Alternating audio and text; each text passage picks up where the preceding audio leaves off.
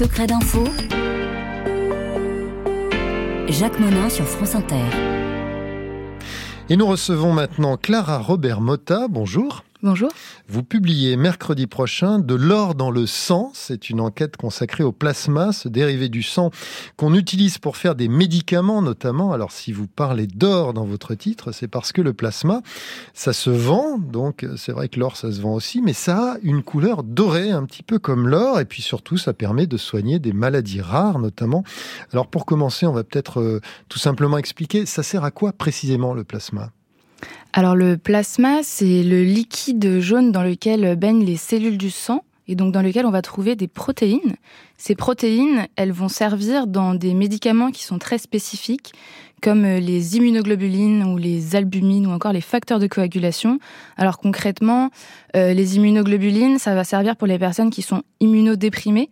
C'est des maladies mmh. rares. Pour certaines pathologies, euh, c'est de l'ordre de 7000 euh, personnes en France. Donc le plasma, c'est recherché. Alors ça passe évidemment par le don du sang, c'est là qu'on, dans le sang qu'on va isoler le plasma. Sauf que le don du sang, il est bénévole en France, mais on dépend en fait du plasma américain. Sauf que les Américains, eux, ils se font rémunérer pour prélever leur sang. Alors, ils se font rémunérer pour euh, prélever leur plasma spécifiquement. Et au-delà d'être rémunérés, c'est qu'on peut le faire de très nombreuses fois. C'est autorisé euh, deux fois par semaine, 40 à 100 dollars pour chaque euh, prise de plasma en fait. Il hein. faut juste attendre en fait deux jours au moins entre chaque don, c'est-à-dire qu'on peut le faire de manière régulière. C'est ça, on peut le faire de manière très régulière, jusqu'à 104 fois par an. C'est de l'ordre de 1 euh, million d'individus aux États-Unis qui procurent la moitié du plasma mondial. Et on se rend compte que tout ça est géré par des entreprises privées qui installent des points de collecte, hein, on pourrait dire, dans les endroits où il y a des personnes aussi défavorisées pour qui c'est une source de revenus. On le voit dans des quartiers, on le voit aux abords des campus aussi.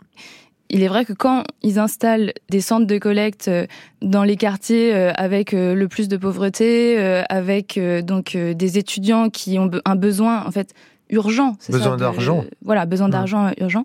Mais ce qui est le plus impressionnant, c'est les centres de collecte qui est à la frontière avec le Mexique. Il y en a énormément et surtout, en fait, c'est que les Mexicains qui, eux, n'ont pas le droit de vendre leur plasma dans leur propre pays, traversent la frontière et vont vendre leur plasma. C'est mmh. une espèce de d'exception pour leur visa de, vendre leur plasma. Ouais, vous donnez ce chiffre. Il y a 1110 centres de collecte de plasma aux États-Unis. Il y en a 157 au Texas, donc à la frontière euh, mexicaine. Et ces entreprises qui collectent ce plasma, elles fonctionnent un peu comme des supermarchés. Finalement, vous expliquez que euh, certains centres proposent des cartes de fidélité plus on donne son plasma, plus on a des points. On peut convertir ces points en argent. Et si on vient pas au bout d'un certain nombre de fois, on perd ses points. Ce qui est vraiment, comme vous dites, important à, comprendre, c'est que ces entreprises, elles ont besoin de donneurs réguliers. Et c'est pour ça qu'elles mettent en place ces systèmes de fidélité. On a plus de points si on amène un ami, ou on a plus de points, euh, voilà, si on donne plus régulièrement. Après, on est d'accord que les médicaments derrière sont très importants pour les mmh. malades. Ça, c'est vraiment un point qui est essentiel. Mais la façon dont c'est collecté, en tout cas aux États-Unis, pose question. Et ces entreprises, elles travaillent essentiellement pour deux grands groupes il y a un groupe euh, australien, CSL, hein, et puis un espagnol, Grifols. Euh, derrière, il y a un japonais, je crois, et un suisse. Enfin, il y a quelques grands groupes dans le monde qui se partagent en fait ce marché du plasma.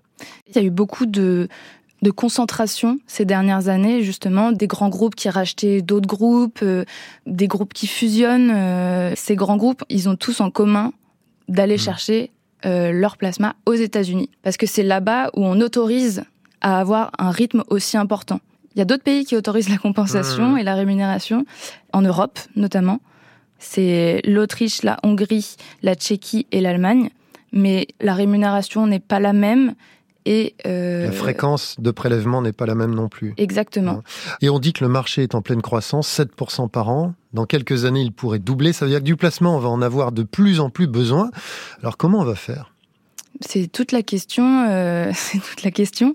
Aujourd'hui, euh, les associations de patients sont très inquiètes parce que euh, ça fait plusieurs années qu'elles font face à des pénuries. Et comme vous dites, ça va s'accentuer parce qu'il y a plus de diagnostics de ces personnes.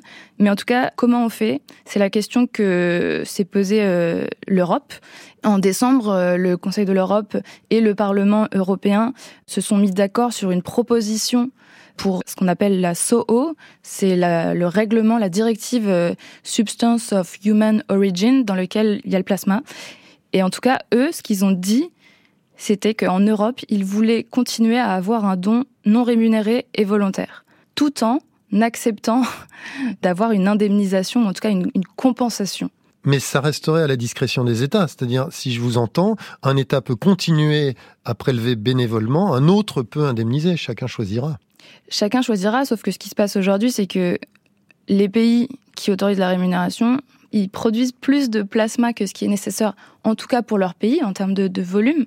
Mais est-ce que l'Europe ne va pas se diviser entre ceux qui vont produire, enfin, les vertueux qui produisent peu et les non vertueux qui produisent plus. Et finalement, les vertueux qui profitent des non vertueux. C'est ça, avec un déséquilibre entre euh, voilà les receveurs SOO et les mmh. donneurs SOO. Il n'y a pas d'alternative au plasma Il n'y a pas un produit euh, Il y a certaines alternatives, comme par exemple sur les facteurs de coagulation qui euh, sont les produits pour les hémophiles, pour qu'ils arrivent à coaguler justement.